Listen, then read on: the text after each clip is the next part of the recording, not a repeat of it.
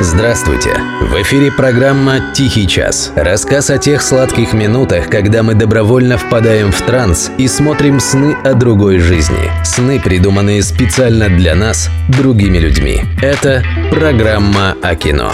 «Тихий час». Автор и ведущий Денис Иконников. Круэлла. Режиссер Крейг Гиллеспи. США, 2021 год. Мне нравится Эмма Стоун, примерно с самого Зомбиленда. Нравится как актриса, и что еще более важно, как женщина. Но разве можно только из-за этого садиться и смотреть целый фильм? Хм, конечно же да. Смотреть полтора-два часа на женщину, которая тебе нравится, это само по себе прикольно. А если еще фильм окажется хорошим, так это отличный бонус. Фильм «Круэлла» оказался неплохим бонусом.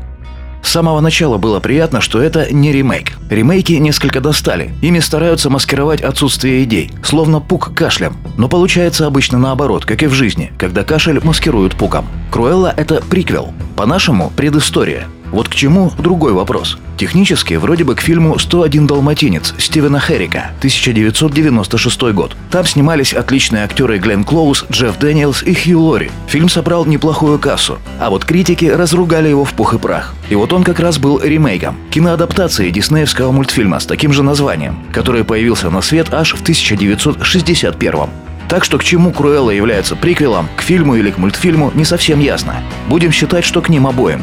В нем нам обещали рассказать историю становления одной из главных злодеек вселенной Диснея – великой и ужасной супермодельерши Круэллы Девиль. Звучало интригующе. А ну как получится что-то вроде Джокера, только в мире далматинцев. Джокера, конечно, не получилось. Все же это Дисней. Но на протяжении всего просмотра Круэллы постоянно удивляешься, как мало создатели этого фильма думали о детях.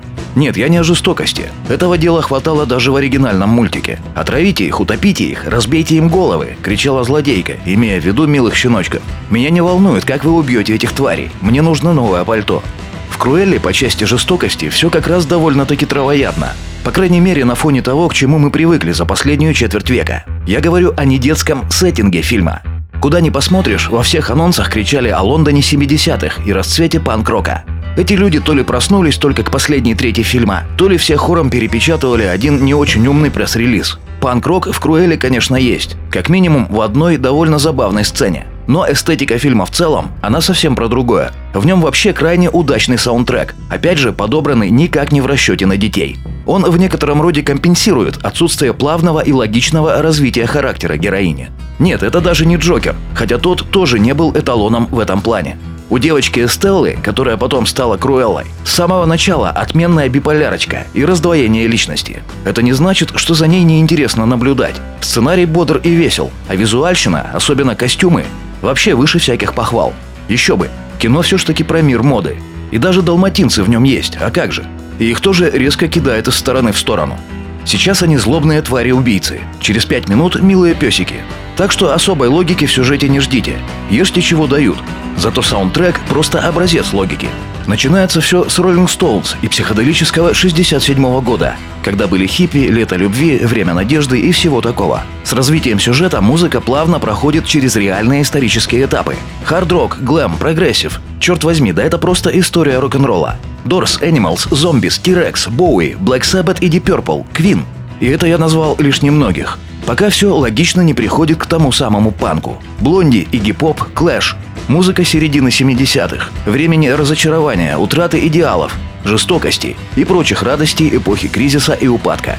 Вот скажите, какое до всего этого дело современным детям? У меня есть мнение, что никакого. Создатели фильма сделали это для себя. Ну и для таких, как они. Например, для меня.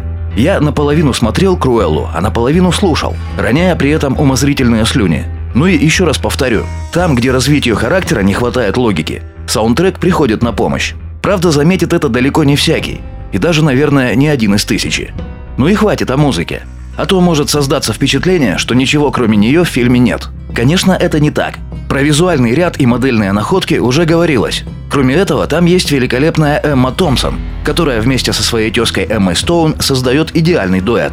Нестандартный, где есть хорошая и плохая, а такой, где есть плохая и пока еще не очень плохая, но у нее все впереди.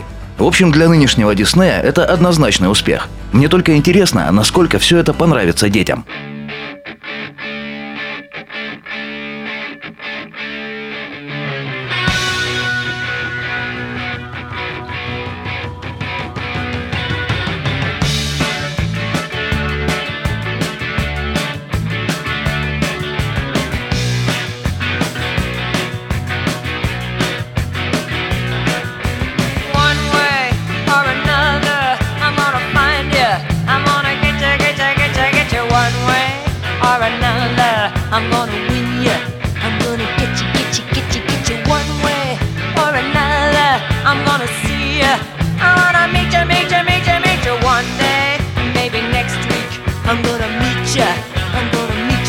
Meet you.